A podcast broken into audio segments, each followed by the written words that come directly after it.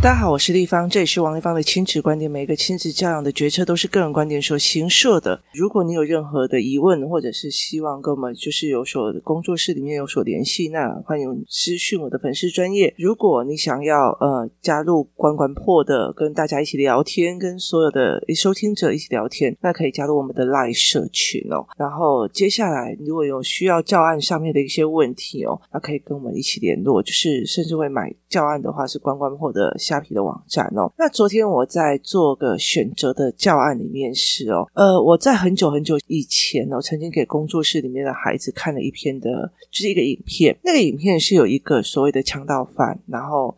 强盗犯，然后他他去参加的一个所谓的开庭，法官的开庭的时候，那他就是一脸不屑，一脸不爽这样子，他随便你要怎么判判我或干嘛这样。那一直到了最后，他们已经要讲的所谓的开庭的那判决了，讲了很多的东西了之后，这个法官忽然问了一句话说：“哎，我最后我可不可以问你最后一个问题？”那那个人就说：“哦，OK 啊，你问啊。”然后他就讲了一句话说：“你是不是某某某某中学毕业的？”那于是呢，这个人就看着那个法官，然后就 “Oh my God”，然后就开始整个人非常非常的崩溃。为什么？因为那是他的高呃国中好朋友哦，那是他的国中好朋友。那这个影片的时候，其实我很早以前就有给工作室的孩子们去看哦。你看，有些人他在同一个国中，然后接下来他去了某一个地方，然后另外一个人去了某个地方，一个。变成法官，另外一个人变成囚犯，而且他们在法院上见，然后由这个法官去审理这个囚犯哦。那那个法官后来在讲说，这个男生在以前多厉害，他一起踢足球，他非常非常的优秀。我永远在想，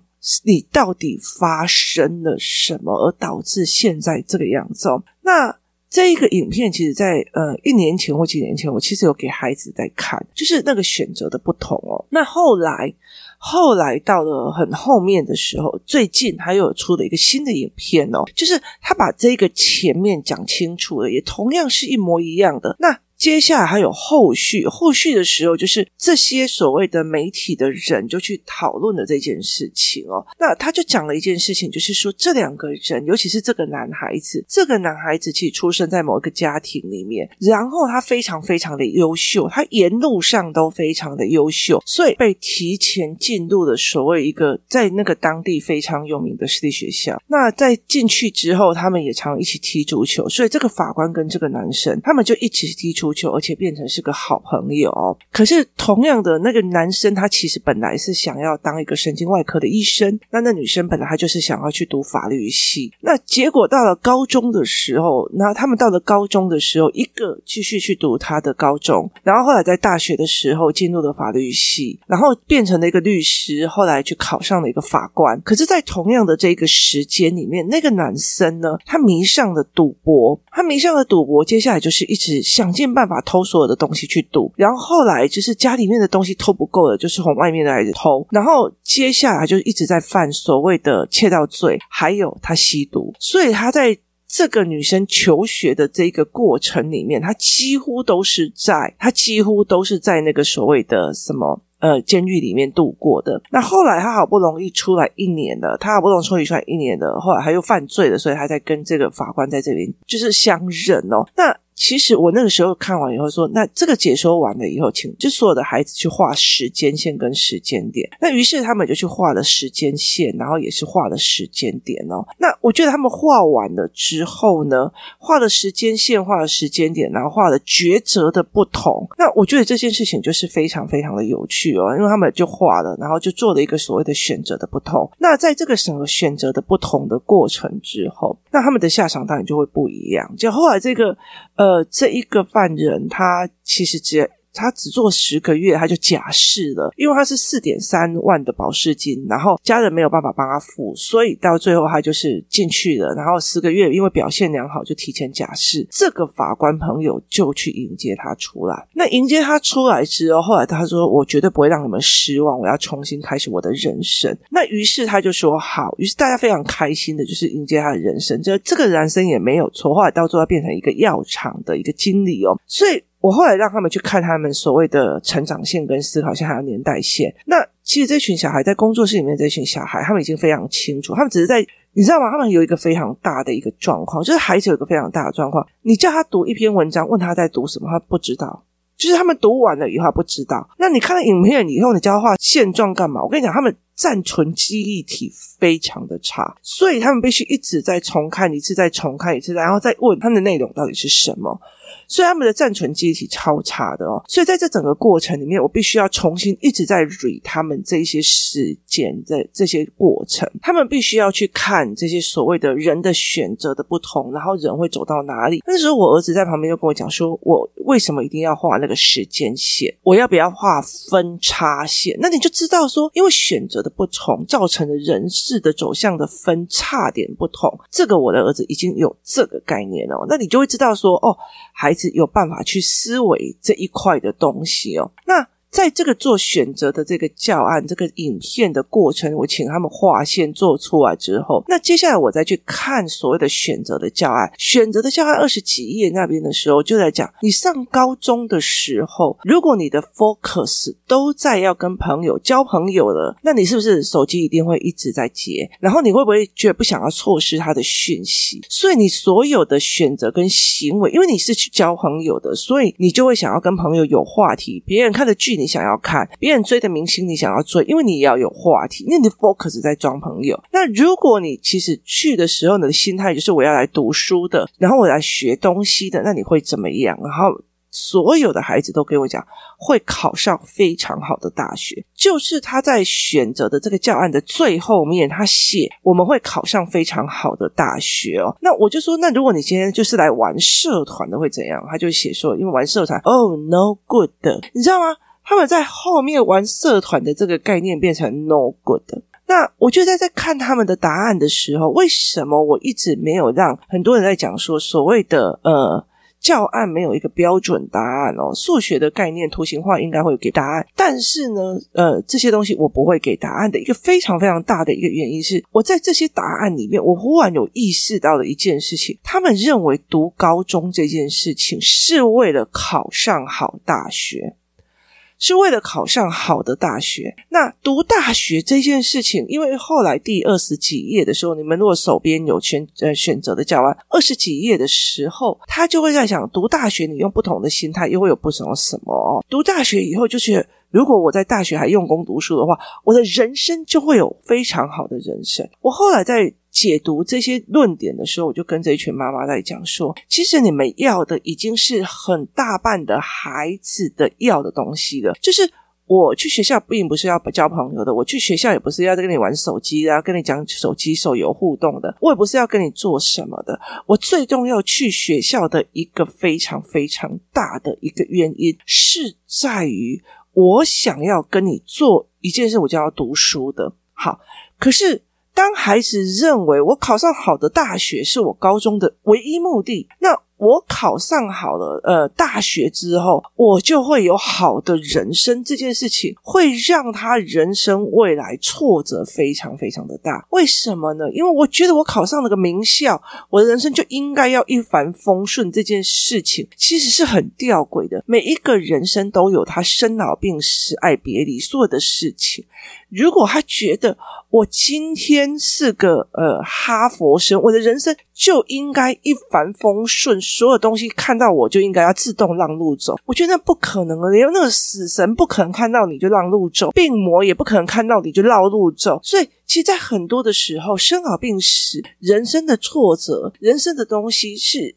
正常的这件事情是有没有给孩子去看的？然后世代的叠替，它本来就是一直都非常非常正常的这件事情，有没有让孩子去理解？当我可以啊，我跟你讲啊，人生就是这个样子，我就讲这一句话，就是就过了。跟我怎么那么倒霉？我为什么会被病魔看到？我为什么会怎样怎样怎样？我为什么那么衰？好。他会走向不同的一个人生道路，所以在这个选择的教案里面哦，我就跟这群妈妈在讲说，其实小孩有这个认知，就是我做了这个选择之后，我就可以读到好好学校，我就怎么样。可是，其实在这个整个案例里面，这个法官会不会有他有他自己的问题？他有没有他的亲子问题？他有没有他的婚姻问题？他有没有所有的问题？今天并不代表你是个法官，考上一个好学校，连人生都没有婚姻的问题、选择的问题、病魔的问题，然后或者是亲子关系的问题，其实还是有的。还是非常非常的多的。可是问题在于是，这些孩子会觉得从此之后过着幸福快乐的日子是人生最大的一个悲哀。例如说，我接我嫁到的某一个人，我从此之后过着幸福快乐的日子，这是一件非常非常难的事情哦。所以。你觉得一辈子就会幸福，一辈子就会干嘛？这些东西其实是我觉得是一个非常魔幻的所谓的思维，他所谓的。魔幻的思维是，当你这样认为的时候，我觉得我就应该被公主对待哦。其实像我自己，呃，长辈里面有一个，他也是从他 现在已经到六七十岁，他一直还是觉得你是我老公，你就应该疼我，你就应该爱我，你就是因为我想去哪里就要带我出去玩，我想要去哪边就要带我怎样，你就是要文质彬彬，你就是不能吃槟榔，你就不能吸烟，你就是不能怎样，就是他还活在的。公主与王子结婚之后，你就要永远保持那个王子的形象，然后帮我把公主疼的那种东西。所以，只要稍微这个男生有一点点偏差的时候，或一点点怎么样的时候，他就会不行了，你知道吗？很多的女生就会觉得说：“你既然已经爱我了，为什么还要去看 AV 女优呢？”那就是人性啊，你了解吗？就是动物性啊。所以，很多的时候他们没有办法去接受，就是所谓的生活跟前途洁癖。就是我已经做到了，例如说我已经做到了我的努力了，我该想我的好的了。意思我考上了这个名校，我的人生就应该要一帆风顺跟顺遂，没有。知识是让你在所有问题点里面，相对用轻松的方式是解决，甚至有能力解决哦。例如说，好，我今天我的小孩生病了，如果是学医的，那我很清楚他的感冒流程，干嘛有的没有，或者是我的小孩是。过动，或者是哦，我一天到晚给我的小孩看很多东西，让他有以后不专注。可是没办法，我的身边所有都是职能治疗师，所有都是专注力的老师。那这个东西其实是有办法帮我的孩子的。那例如说，以我好了，我最近常常在想一件事情：养两个小孩真的好幸福哦。你能理解吗？我常常会觉得是养两个小孩真的好幸福，养好孩子真的好幸福哦。那。其实，在我的女儿很小的时候，有一个人曾经看了一本书，那些人说啊，还好我们生了两个孩子，我就想说，这个两个他养两个小孩多幸福。所以有很多的人就看着这一本书呢，去生了小孩。结果因为生了两个小孩，你知道，第一个小孩生了以后，然后他上幼儿园了，你就可以去工作了，甚至只有带一个。可是你带两个了，你去找保姆就不合算了嘛，找保姆就不合算的，于是女人就回来在家里面工作了。她回来在家里面当全职妈妈，这下你也不过带小孩而已。来失智的婆婆来了，中风的公公来了，那一下子在那边，哎，妹妹啊，什么有的没有，然后心不会啊，然后这个到最后逼垮了这个女生哦。后来就是这个全职妈妈跟我讲说，你后来我知道躁郁症跟忧郁症一起并发。她告诉我一件事情是，人家有条件生两个，还可以请。助理还可以请保姆，还可以请非常非常多的所谓的家教。可是我没有这样，我只是看了他的书名，觉得有两个姐弟在一起，然后会互相扶持，非常非常的好，所以我觉得很幸福。那以我自己来看，我觉得我每次在看我儿子跟我女儿的相处，我就觉得好幸福哦，我就觉得好开心呢。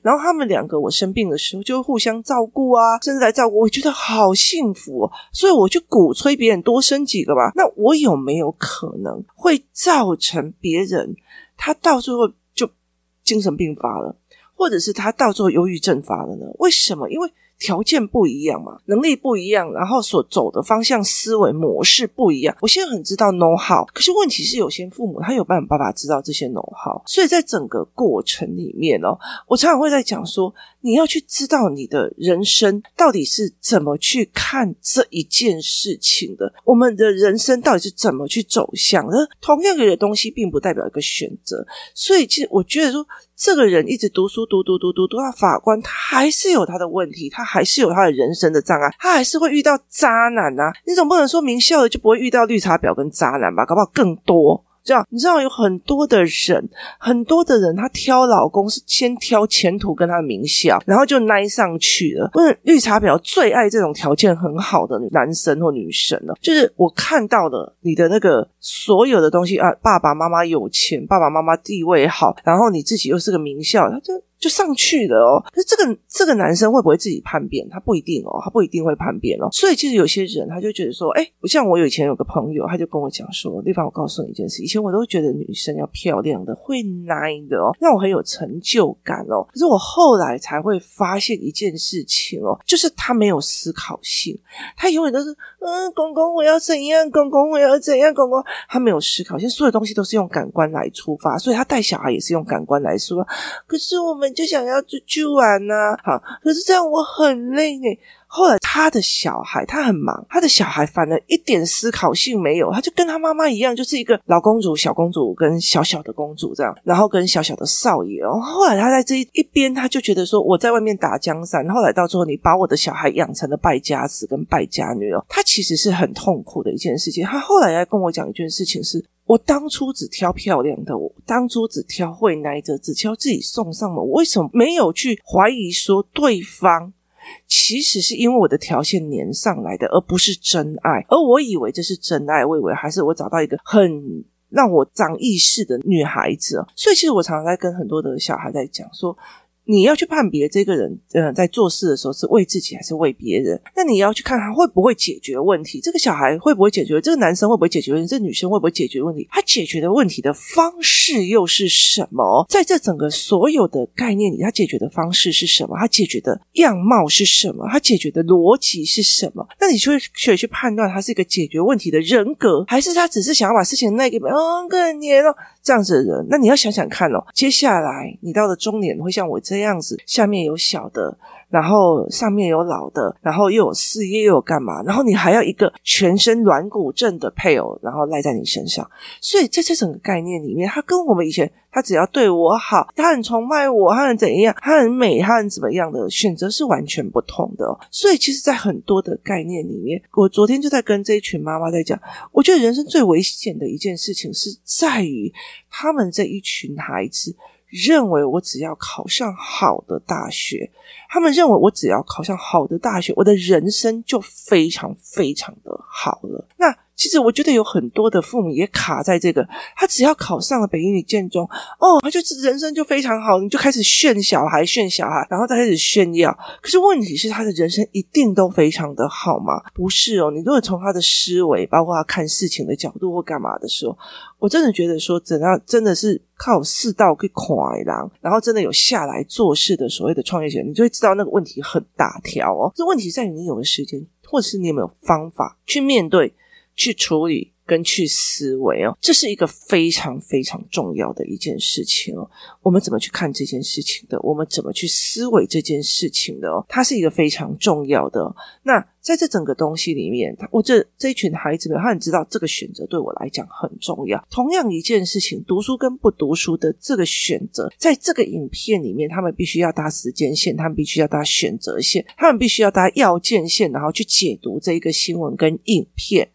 那他们有很多的问题点，例如说什么叫做药厂经理哦？那你就可以去问他说：“哎，那 TA 的概念是什么？”以像说，像呃，我有一个朋友，他是所谓的所谓的高血压患者，他去 A 医院。高血压也降不下，去 B 医院高血压也降不下。后来到最后他发生了问题的时候，去到了台大，台大就问他说：“你为什么不要吃降血压药？”他就说：“降血压药都没有用。”那台大医生就跟他讲：“降血压药有三百多种哦，你要对症下药开始练。”那于是他才找到一个可以让他降血压的药哦。那我们就在讲说，那诊所的所以采购会不会采到三百多种降血压的药？那所以其实有很多的药厂他会去推销，他找推销人员去推销他们说：“哎，医生拜托。”开我这个药来试试看哦，为什么？因为那个就是销售量，所以在这整个概念里面，孩子们就会很清楚的这一件事情哦，原来这个叫做销售量，原来这个叫什么概念，原来这叫什么事情哦。在整个过程里面，我其实我觉得在很多的概念里面，我们都会去玩这件事情，去让孩子看哦，原来是这样销售的，原来背后的动机是这样，原来他的思维是这个样子，那原来有这个行业，原来有这个行业，其实是一个非常重要的一件事情，是在于是说。他的路会变得很宽广。就是。他的路会变得很宽广，所以其实，在很多的概念里面说，哦，我考不上大学，我是台积电不要我的，我可是什么什么名校的，他的人生就变成被挑选的挫折哦。所以在整个概念里面，我常常在这跟这群孩子在讲说，你是不是被挑选了？你是不是被选择？那这群孩子在做这件事情的时候，我发现他们在台湾的呃很多的选择是，我只要高中了，我考上好大学就会很好了，而不是在于是。哦，高中的东西越来越难。高中的东西，生物非常的有趣哦。例如以细胞来讲，呃，国中只有告诉你这是什么细胞，可是到了高中的时候，哦，细胞核里面有一坨拉库东西，还是要你读，跟你要你背哦。那这个东西，我是我可以学到更深的东西，我可以理解更深的学科，不是他们要的是我要考上好大学哦。所以，当操作的方式不对，阅读的心态不对，那他所用的方式，他是不是读进去，还是他只是考进去？这就是另外一个思维。那如果我在这个整个高中时代去呃认识我的新的议题，认识我的新的东西，那我是要怎么做？像。呃，我女儿她就会学说，诶，我要去学商业的，所以她的社团要选商。后来她发现那个商的老师不行，她马上加退选。然后呢，接下来她就会跟我讲说，哦，我要去读旅行经济，呃，旅行地理。那我就问她说，旅行地理在干嘛？然后她就会跟我讲大概的概念了。那我就说，旅行这件事情是好事哦。那我曾经学过一个叫做经济地理的，就是。这一个地理出什么样的产品，产生什么样的经济模式，所以其实他有谈听过我在谈这一门课，所以他很清楚。我现在没有办法去找，但是我现在学校刚好有出旅行地理这件事情，那我可以用旅行的这个东西，然后来去看，因为旅行你就可以看到差异性嘛，然后特色性嘛，你就会去看 TA 跟看他所谓的布局嘛，所以在这整个过程里面，这个孩子就会去做这样子的选择。我在这里面学到的。东西啊，不是我学到的是我要上好大学，我上了好大学就一定人生就会有好的人生。不好意思，forget it 哦，真的是我我老实说，我自己有读大学的，我并不一定只有对那个读完五专的那一群人。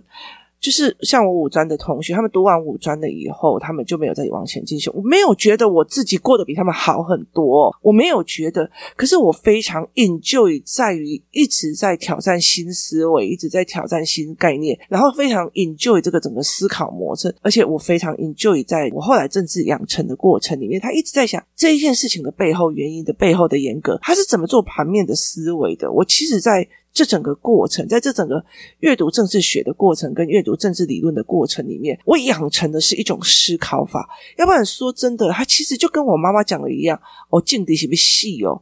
然后那个美才啊北共的境地都比你高五坡，就是了解的意思吗？就是你学政治学有什么用？他在那个什么呃菜市场卖菜的人，那骂起蔡英文都比你还要就是有有道理有话。可是问题在于是，它是一个思维模式，它是一个盘面思考的模式，它是一个多元思考的方式。而这多元的思考的方式，在我的人生里面，让我觉得受益无穷。那这整个过程，不代表说我考上一个好学校。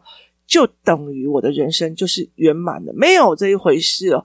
我其实在这整个中间，你不管是商业的思维、经济地理、我的国际贸易的概念，或者是我政治商业的概念、宗教经济学的概念，它都在在的影响着我的思维模式跟思维。广度，而不是我上了好大学或者上了大学，我的人生就开外挂的像法拉利一样的往前奔驰，这件事情是没有的。而且人生其实本来就是来历练的，所以他有非常非常多的问题，非常非常多的约，或者是有些人真的就是来享受，但是他是不是真的认为那就是享受，那也是另外一回事。接下来就是我必须要去打破的这一群孩子认为我考上好学校就等同于好人生这件事情。如果他是这样的思维，那他们就会错失了在每一个学科里面养成思维模式的这种读书的方法论。例如说，我在看我所谓的，像我那时候在看呃哈佛的一些教授的出的书，然后我觉得，诶，这个哈佛教授为什么会出这个论点哦？例如说，在很早很早期有什么第四波民主化的、第四波民主化的反馈，他为什么会这样的论点？他有什么样的推论？他的思维模式是怎么样推演的？好，那如果是说我今天读了这个以后，我读了大学就混了一个学历，我就会人生好了，跟。我再用这样子的不同的角度去看，哎，这个作者是为什么这样子写？他为什么这个论文会变成他全部所有政治学者在推演的？他的思维模式是什么？如果我只是说，哎，六十分有过就好了，能毕业就好了，跟呃，诶，这个人怎么会有这种思维？这本书怎么会有这种思维？这读书的方式是不一样的。那当然。我的思维模式就会不一样，所以你会跟我讲说，跟我一样去读政治的会不会有同样的思维？我不会告诉你没有。所以其实在我在看孩子选择的教案的这个部分，他们用了这个答案，我就知道这群孩子又要再重新调整了。当然，对很多的父母来讲，他们很知道他们接下来要考高中、考大学，他们会知道他们自己要读书，这件事情是多美好的一件事情啊！可是，当我自己知道，其实读书里面有多少的人，他们以为考上好大学就人生一帆风顺，一有挫折就压垮了这个孩子，压垮了这个人，从此之后足不出户，我就会很清楚的知道，一定要破这个魔咒，这个孩子才有办法往前。今天谢谢大家的收听，我们明天见。